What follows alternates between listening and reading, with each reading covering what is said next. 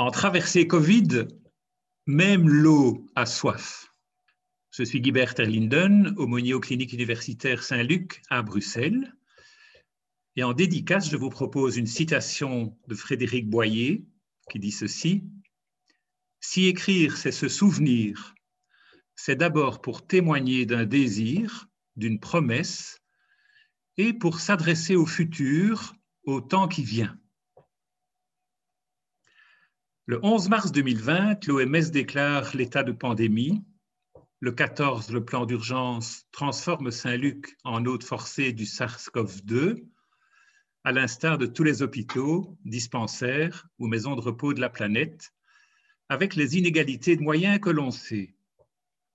Les informations dissonantes sur les moyens de protection et de diagnostic, les changements réguliers de consignes et ce qui a circulé sur les réseaux sociaux ont donné le tournis.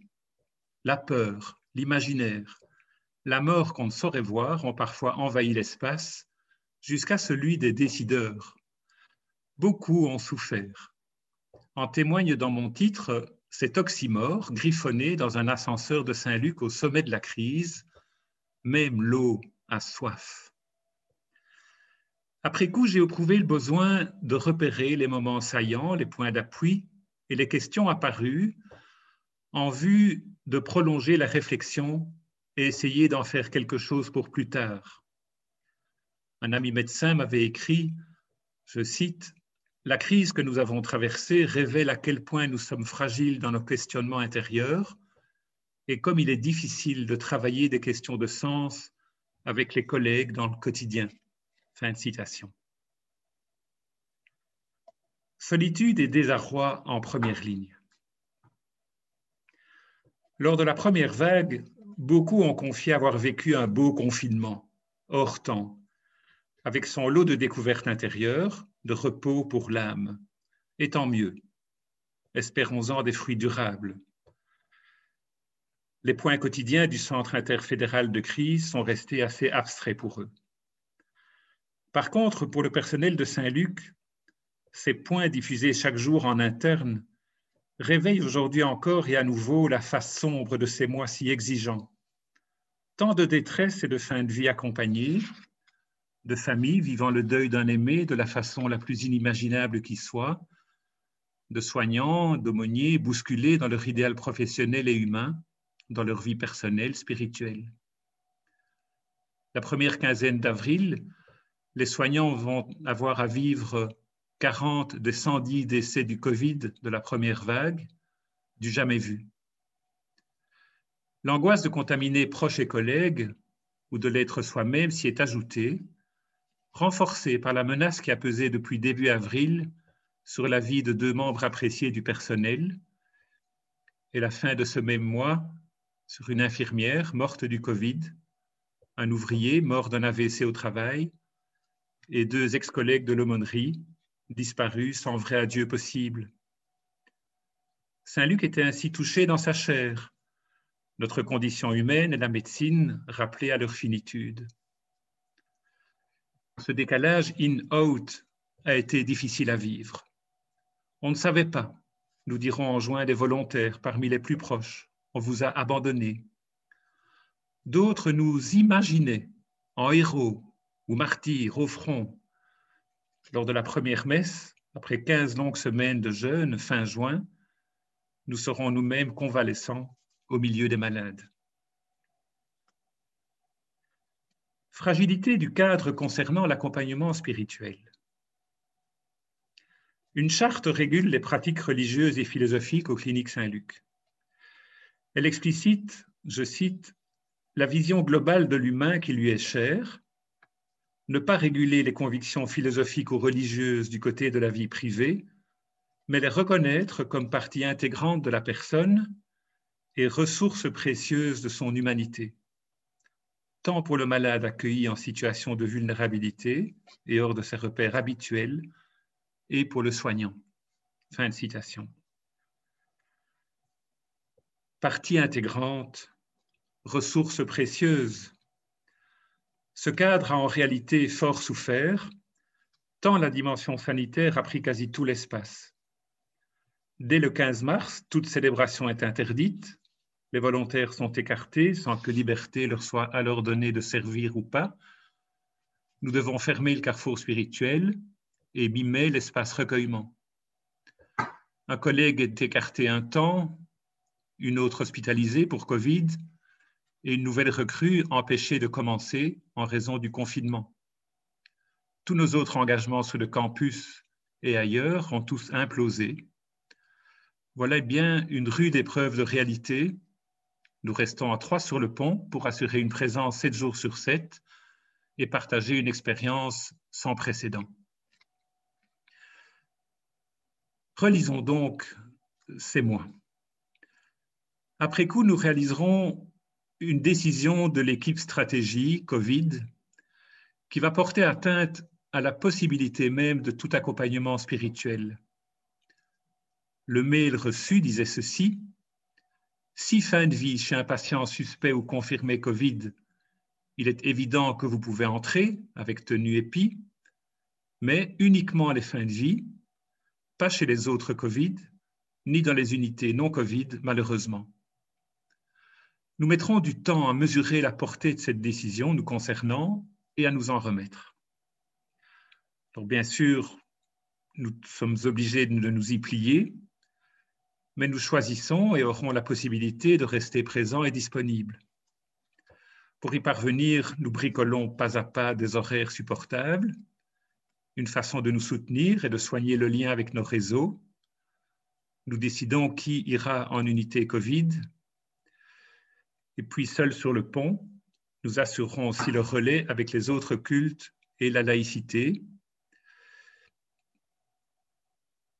notamment avec pour cette autre règle édictée sans sans qu'un échange n'ait été prévu avec les intéressés. Je cite, l'exécution des rites, juifs, musulmans ou autres cultes qui assurent un rituel, ne peut être assurée dans l'institution dans ce contexte. Dès lors, avec l'imam et le ministre officiant juif, nous avons élaboré des alternatives respectueuses de leur sensibilité, pour habiter de façon créative cette règle édictée sans qu'un échange n'ait été prévu. Pour reprendre deux citations de l'Évangile, N'ayant plus de pierre où reposer la tête, nous serons allants et venants, veilleurs attentifs à ce qui vient, ce qui par définition ne peut se prévoir. Notre chapelle vide deviendra peu à peu un lieu habité. Nous y accueillerons avec émotion le personnel venant se recueillir autour des noms de proches ou de malades confiés à plus grand que nous, et nous accompagnerons les hommages bouleversants aux collègues décédés. Ma collègue Florence Osto en fera une présentation dans la partie suivante.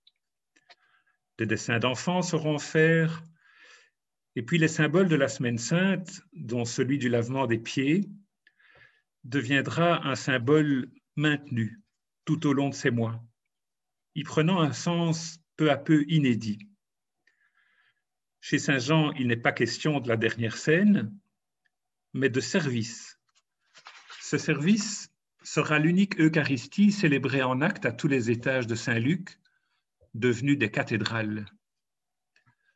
Notre quotidien, ce seront également les rencontres non planifiées, beaucoup d'appels téléphoniques de soutien, de courriels, etc. Ce seront aussi des moments diffusés via Zoom, comme le baptême suivi du décès d'un enfant en soins pédiatriques ou d'un tout petit à domicile, ce qui me fera mesurer le côté précieux des moyens techniques pour inclure largement les familles dans le très confiné également pour conserver le lien avec des patients interdits de visite ou avec des amis médecins du Sud. Par contre, une idée qui avait été de prendre en photo le visage des défunts du Covid a mis en difficulté les employés de la morgue quand le défunt n'avait pu être soigné comme on le fait d'ordinaire. A-t-on parfois négligé cet ultime geste d'humanité qu'est le soin au visage par excès de peur?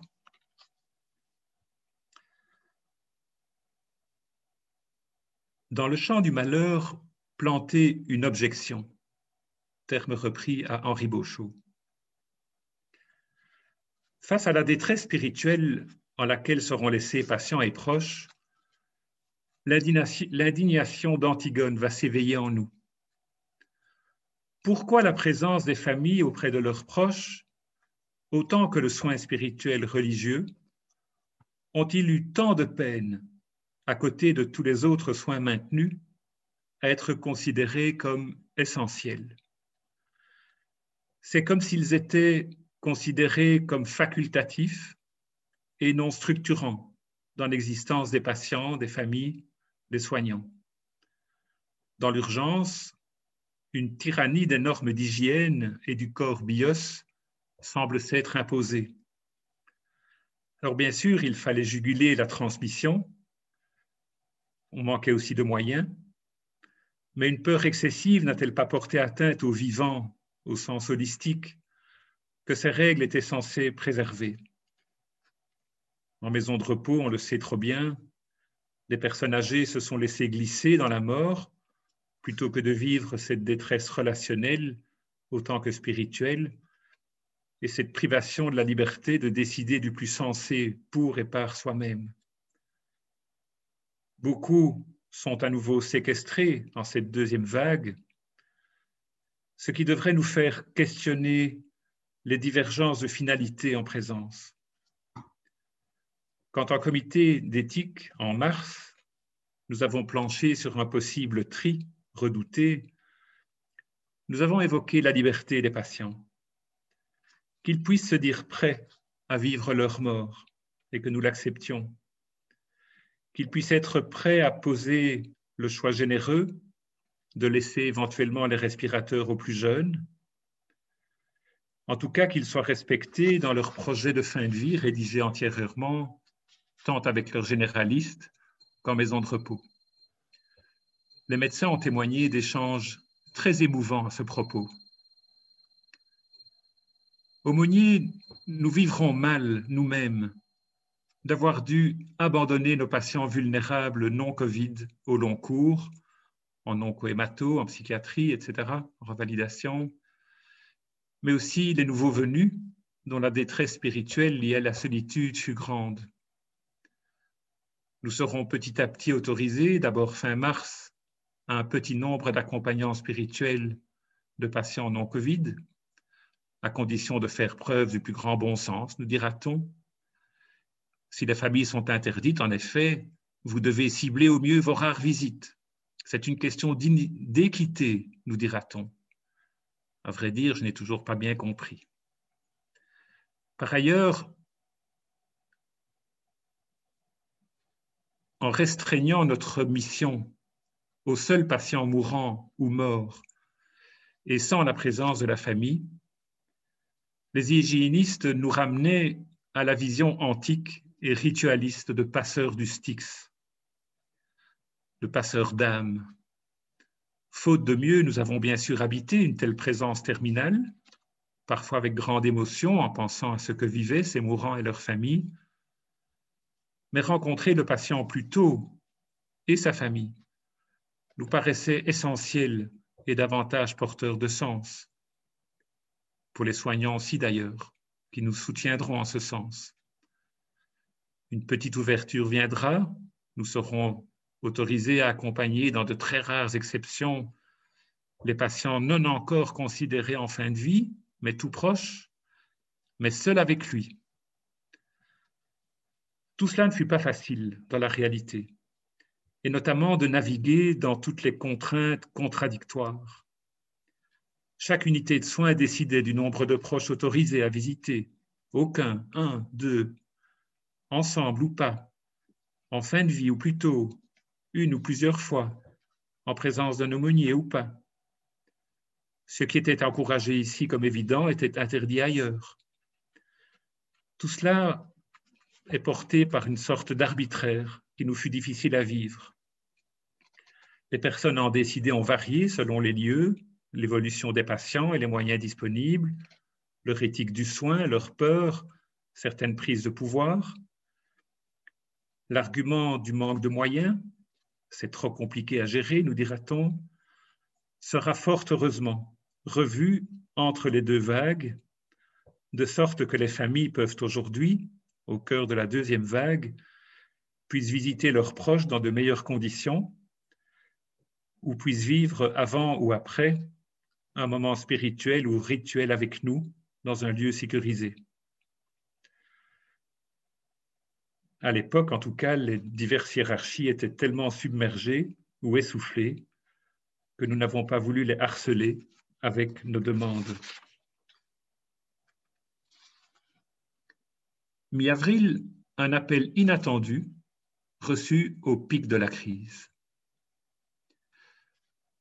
Un appel du docteur Emmanuel André, porte-parole du Centre interfédéral de, crise et ancienne Saint-Luc, m'a profondément réjoui car il m'a donné à réaliser qu'en haut lieu, on entendait que la population était traumatisée par ces fins de vie si tristes et choquantes, sous haute surveillance et technicité, sans présence des familles ou des rituels souhaités. Il était entendu aussi combien les soignants se projetaient dans ces morts volées et étaient eux-mêmes déchirés dans leur idéal du soin. Le docteur Emmanuel André, se référant à son expérience d'Ebola en RDC, m'a demandé ceci. Que pourrait-on imaginer comme cadre et recommandations qui permettraient de mieux appréhender ces fins de vie, tant du point de vue des patients que des familles ou des professionnels. Comment imaginer que certains rituels soient posés tout en protégeant les vivants? Et donc, que desserrer dans les taux de sévérité du confinement en vue d'y ouvrir un espace à une présence humaine, aimante, spirituelle? Quel aurait été votre argumentaire? Que lui auriez-vous dit? De mon côté, j'ai appelé les collègues des autres traditions spirituelles à Saint-Luc, des médecins, amis un peu partout, des soignants, des patients, des familles. Tous ont confirmé qu'ils consonnaient avec cette souffrance. Ils et elles m'ont donné généreusement de leur temps et partagé leurs questionnements intimes ce qui m'a ému d'une joie profonde, c'est leur humanité envers leurs patients et qu'au nom de leurs responsabilités, aucun n'a très longtemps hésité à se démener pour mieux ajuster sécurité et humanité et à aménager les règles s'ils ne les voyaient pas au service de la vie. Il fallait l'objection de conscience, faute de quoi ils perdaient leur âme.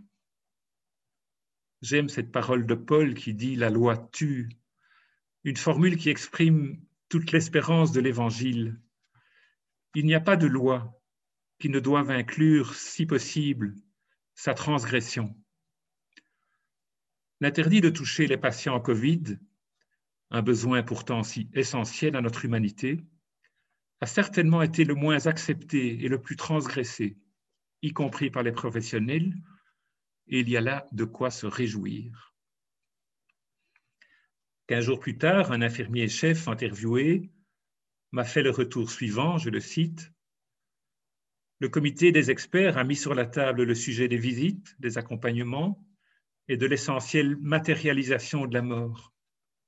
Des visites de 30 minutes par jour ont pu être organisées aux soins pour les proches. Tout le monde est apaisé car nous, soignants, faisons notre métier, accompagner les proches et soigner les malades, les deux indissociablement. Merci. Fin de citation. Alors tant mieux si j'y ai contribué, mais demeure une question. Aurais-je pu, aurions-nous pu être plus libres et prendre l'initiative d'interpeller plus tôt avec un collectif? Et lequel en temps de crise, un noyau de sages ou de lanceurs d'alerte ou un philosophe éthicien au sein du comité de direction pourrait-il faire tiers et aider les décideurs à prendre du recul pour questionner la finalité ou l'impact des choix opérés et aider à incarner plus librement les règles fédérales dans nos réalités locales? Qu'aurions-nous pu imaginer? L'accompagnement spirituel non essentiel? Point d'interrogation. Nous ne réaliserons que fort tard avoir été associés aux extérieurs dits non essentiels. J'ignore qui en a débattu et décidé. Ce n'est que fin avril qu'à notre demande et avec l'appui d'un ami infectiologue, la visite des ministres du culte sera abordée séparément de la question des visiteurs extérieurs. Ça, c'était l'ordre du jour. Et il fut à nouveau autorisé. C'est long, 48 jours. Pour le début de la deuxième vague, nous élaborerons avec la direction un document cadre et donc une sécurité institutionnelle infiniment précieuse qui nous changera la vie. Nous n'avons cependant bien sûr pas attendu passivement et avons pu vérifier une fois encore l'importance des liens de confiance établis dans le long terme avec les équipes soignantes et le travail qu'ils acceptent de faire sur leur représentation de l'accompagnement spirituel. Par exemple, les équipes ont entendu notre appel à anticiper les fins de vie en vue d'un contact plus précoce avec le patient, plus signifiant. Par exemple, qu'un jeune patient en rechute de leucémie, épaulé de longue date et qui mourra en juin, m'écrive ce SMS. Ta présence pour moi sont des moments prioritaires de ma vie spirituelle. Ces mots furent le sésame pour qu'un médecin du cadre entende notre indignation. Elle me répondit, Si on peut y aller, nous, toi aussi, évidemment, tu es membre du personnel, Certaines équipes locales ont été plus promptes que d'autres à penser ainsi, pour que vive le vivant. Mes deux collègues ont également rouvert une porte en se formant à l'usage de tablettes pour relier patients et familles, ou encore en assurant du temps de volontariat avec d'autres professionnels volontaires. Ce faisant, elles ont mis à jour les incohérences dans les interdits portant sur nos visites. Enfin, en guise d'envoi, une question. Sauver la pandémie? Point d'interrogation. À l'expérience, les dissonances génèrent de la parole et cela est bon. L'émerveillement de même. Quelque chose de l'ordre du salut pourra-t-il en surgir? Comment sauver la pandémie? Au sens d'y laisser la lumière ou une création inédite, l'emporter sur les ombres ou les taches aveugles qui ont tiré vers le bas. Saint Luc, avec son slogan Hôpital pour la vie, sortira-t-il grandi de repérer les gestes d'humanité, les points d'ancrage ou de liberté, tout cet immatériel qui fonde et révèle l'Esprit Saint Luc et lui a encore permis cette fois de tenir bon? Ce discernement s'est opéré à tous les niveaux et tout ce partage d'expériences, toute cette cross-fertilisation s'avère aujourd'hui bienvenue et fécond pour aborder et vivre la seconde vague de façon bien plus sereine. Alors, Serena, merci d'avoir permis à ce questionnement de se mettre par écrit, de se partager, cela nous a permis d'interroger notre directeur, dont nous pourrons lire aussi l'interview dans les pages qui suivent. Leur bon vent à chacun dans cette nouvelle vague et que tout cela porte des fruits dans notre travail de demain. Merci beaucoup, bonne route.